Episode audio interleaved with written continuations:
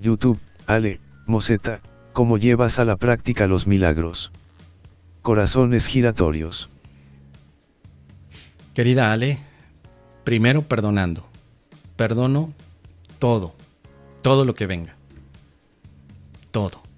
Y después del perdón, solicito verlo desde el amor.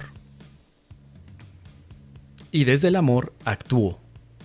Tres pasos. Primero perdono todo.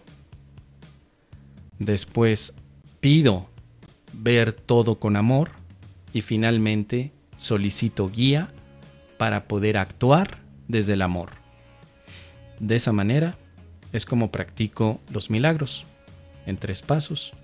Este procedimiento lo aprendí con un curso de milagros, leyendo el texto, practicando los ejercicios, leyendo también el manual para el maestro, reforzando las ideas de la, de la psicoterapia, practicando psicoterapia también, practicando el canto de la oración, utilizando mi mente, razonando. A través de estos elementos es como llegué a estas tres experiencias que se unifican y que me permiten extender milagros y vivir en paz.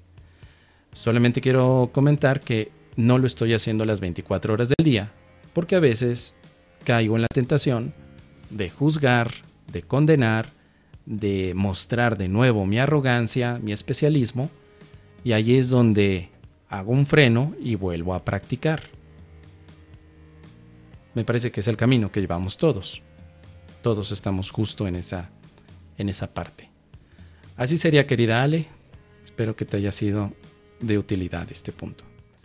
Y si vamos todos, vamos milagreando.